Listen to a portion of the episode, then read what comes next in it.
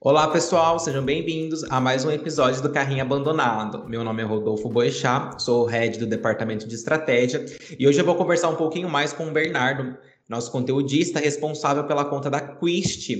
É, a gente vai trazer aí um pouco para vocês sobre o case da Quist, de como a gente conseguiu aumentar as visitas orgânicas, a representatividade das vendas também através de blog. É, e Bernardo, eu queria saber um pouco mais dentro da operação da Quist, como é que a gente conseguiu, é, que é um número que impressiona muito, o salto de 16 mil visitas orgânicas para 85 mil visitas. Eu queria entender um pouco mais de como que vocês pensaram na estratégia, como é que foi estruturado isso dentro do departamento, quais foram os pontos de atenção que vocês levaram para conta. Legal, bom dia, Rodolfo. É, então, é, o, o, cliente, quando ele veio procurar a nação, a principal dor dele era com relação ao blog mesmo.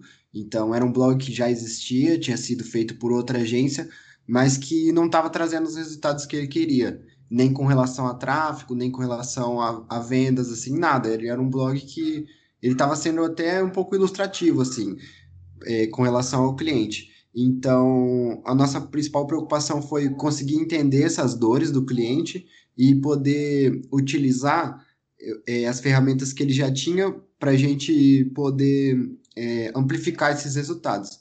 Então, o que acontece, né? É, muitas vezes, é, quando o cliente vem procurar a gente, a gente propõe fazer é, posts novos, esse tipo de coisa.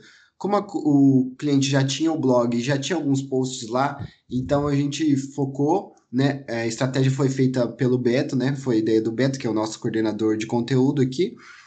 É, então a gente focou em otimizar as coisas que a gente já tinha no blog, os posts que a gente tinha lá, fazer mudanças com relação ao layout do blog, para que com as ferramentas que a gente já tinha em mãos, a gente conseguisse amplificar os resultados. Isso é muito legal, porque ao invés da gente propor só ficar enchendo o blog de novos conteúdos e, e ficar com a nossa com o que foi feito até agora não servir para nada, a gente pode usar o que já está lá para a gente conseguir amplificar os, esses resultados. E isso foi o, a, me, a, melhor estratégia que a gente apostou, assim, né? Porque realmente foi o que, o que nos deu é, esse salto. Legal. Bernardo, é, você comentou uma coisa e me, me surgiu um ponto de atenção aqui que eu gostaria que você comentasse um pouco mais para nós. Você falou dessa atualização dos posts, né? Que o cliente já tinha. É, o que, que vocês identificaram nos posts que ele já tinha um conteúdo ali legal, é, mas não estava trazendo essas visitas, né? E depois que a gente fez todas as otimizações, é, atualizações dos posts, a gente começou. Quais que foram a área de atuação dentro desse conteúdo que vocês pensaram? Ah, foram palavras-chave? Como é que vocês estruturaram para perceber que tinha um conteúdo com grande potencial ali e como que vocês melhoraram esse conteúdo para que ele conseguisse ter essa, essa boa visibilidade, essa boa visualização de usuários? É, como é que foi feito isso? Como é que, onde foram os pontos de atenção nesses conteúdos? Legal, Rodolfo. Então, é, quando a gente vai produzir um conteúdo a partir do zero aqui na nação, é, o que, que a gente faz? A gente, é, a gente sabe que o Google tem boas práticas né, de SEO para que a gente possa ranquear esse conteúdo entre as primeiras páginas. Então, quando a gente vai pegar um conteúdo que já está lá, a gente tenta diagnosticar esse conteúdo para ver se essas boas práticas que a gente aplica do, nos nossos conteúdos já estão naquela página. Então, muitas vezes, assim, o conteúdo em si, né, o texto, ele, ele é bom, mas só que a, a pessoa que fez, ela não, não trabalhou com esses pontos, né? Então, é, é nesse sentido que você falou, a gente tem é, é, a inclusão de palavras-chave, de termos complementares, que são termos que possam complementar o assunto principal e também atrair o tráfego orgânico, é, imagens otimizadas. Então a gente, a gente tenta é, meta descrição, né? Então a gente tenta diagnosticar essas coisas para ver se elas estão na página e se e, e, e quando a gente viu o blog da Quist, muitas dessas coisas não estavam no conteúdo principal, mas alguns desses conteúdos já estavam indexados no Google, né? Eles já apareciam é, em, na busca orgânica do Google, nem que fosse assim na sexta página, quinta página de resultados. Então, assim, a nossa intenção foi poder inserir essas técnicas que a gente faz para os nossos conteúdos, nesses conteúdos que já estavam lá. porque daí dessa maneira a gente conseguiria atrair, o Google conseguiria entender aqueles conteúdos como uma referência e conseguiria atrair para a primeira página. Isso foi um negócio que deu muito certo e que acabou funcionando muito bem, né? Tanto que dos, dos posts antigos que a gente tinha, hoje a gente tem 65 páginas do blog da Quist na primeira posição. Então, se você procurar é, um assunto tipo pesca de tilápia, ou é, até a gente tem uma, uma, uma palavra-chave muito legal em primeiro que é, e até com feature snippet, que é dry fit, né? Que a, a pessoa que procurar por dry fit no Google, ela vai cair no blog da Quist. Então, a gente tentou otimizar ao máximo esses conteúdos para poder é, subir o ranqueamento deles no Google, que foi é, a gente fez esse diagnóstico, né, do que, do que a gente já tinha em página e com essas técnicas que a gente já utiliza no nosso dia a dia, a gente conseguiu otimizar os conteúdos que já estavam lá, né? Que excelente, excelente, Ber. É, é incrível, né? Quando a gente vê um conteúdo nosso, é, que foi no conteúdo do nosso cliente, que a gente conseguiu otimizar, trabalhar, ficar na posição principal do Google, né? Só a gente sabe o quão difícil é isso. Uhum. É, é então, pode é, falar. Não, não, só isso. É, é, é, um trabalho que o trabalho com o blog ele acaba sendo um trabalho muito a longo prazo, né? Então, às vezes a gente, se a gente vai pegar um blog do zero, às vezes ele vai demorar para aparecer nas primeiras posições. Então, para a gente foi é, aplicar essas estratégias de otimização, foi bom já ter é, algumas coisas lá que a gente pudesse trabalhar, né? Sim. Bem, eu acho que aproveitando esse trecho que você comentou é, sobre a, o diagnóstico que foi feito dentro da conta, é, eu acho que como dica para quem está acompanhando a gente aqui nessa conversa, é, qual ferramenta que vocês costumam utilizar é, para conseguir entender alguns termos de bom ranqueamento para ser colocado dentro de conteúdo. Se você puder dar essa dica para o pessoal também, para eles aplicarem dentro da parte de estratégia de conteúdo deles, como que eles poderiam, é, qual ferramenta que você utiliza, assim, falar, ah, essa ferramenta tem uma fácil é, didática e ela sempre dá uma boa orientação para nós. Você tem alguma que você possa passar? Uhum. Então, legal, Rodolfo. O, no, o Google Analytics ele já tem muitos dados que a gente consegue tirar, né?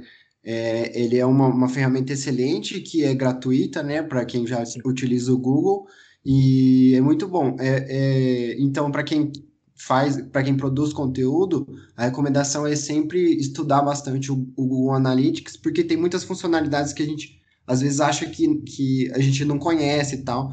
O negócio é ir fuçando e estudando e tal, né?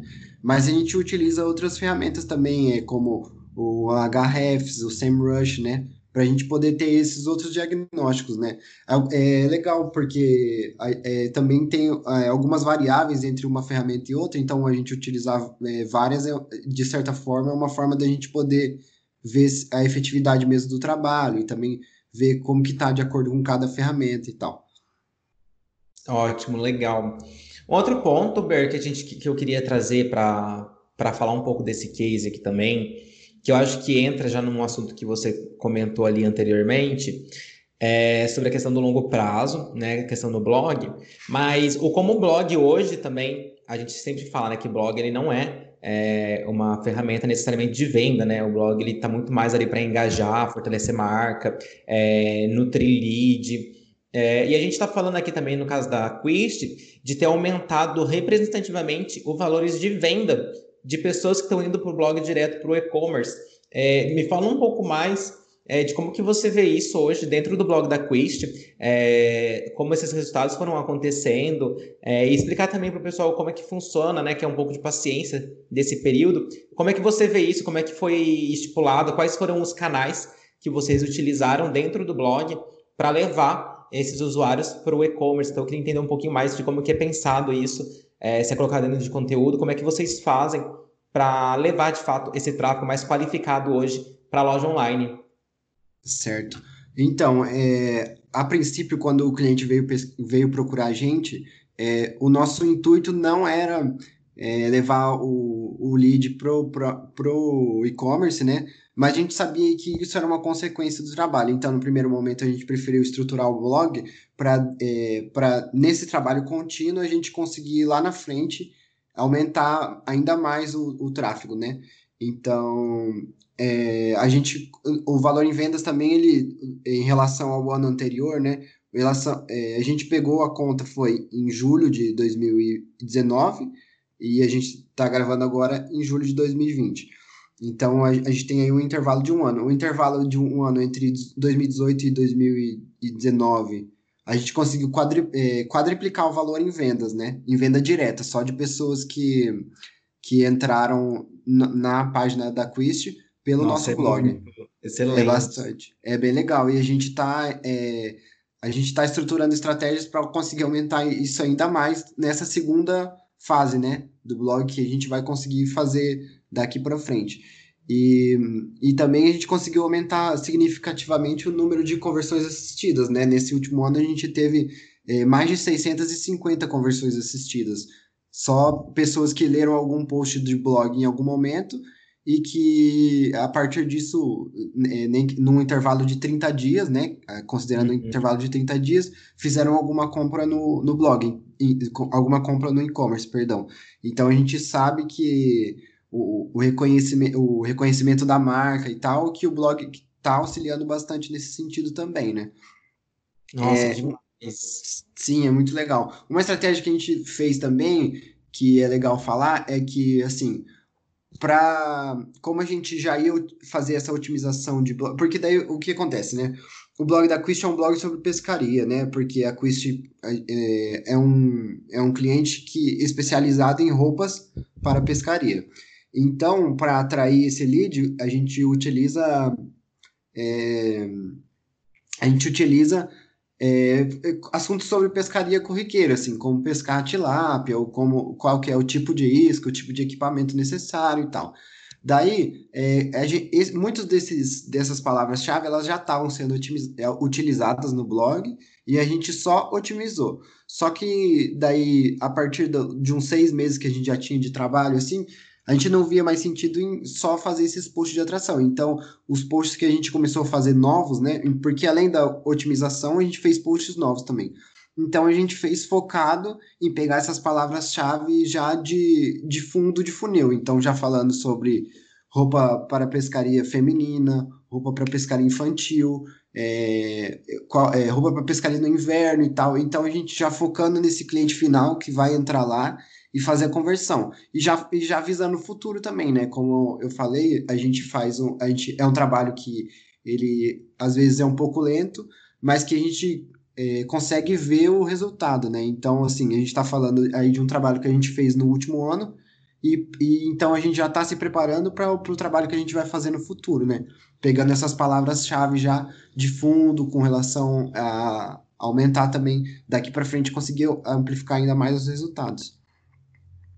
Entendi, ótimo, excelente essa para a gente conseguir visualizar mesmo é, como isso foi feito dentro dessa conta.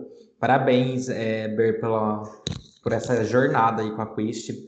É, e eu queria saber é, se dentro de todo esse trabalho que foi feito, essa construção de otimização, criação de posts novos, se é até um termo assim que a gente usa, né? Tipo, ah, tem alguma fórmula mágica para que a gente conseguisse esse resultado tão grande.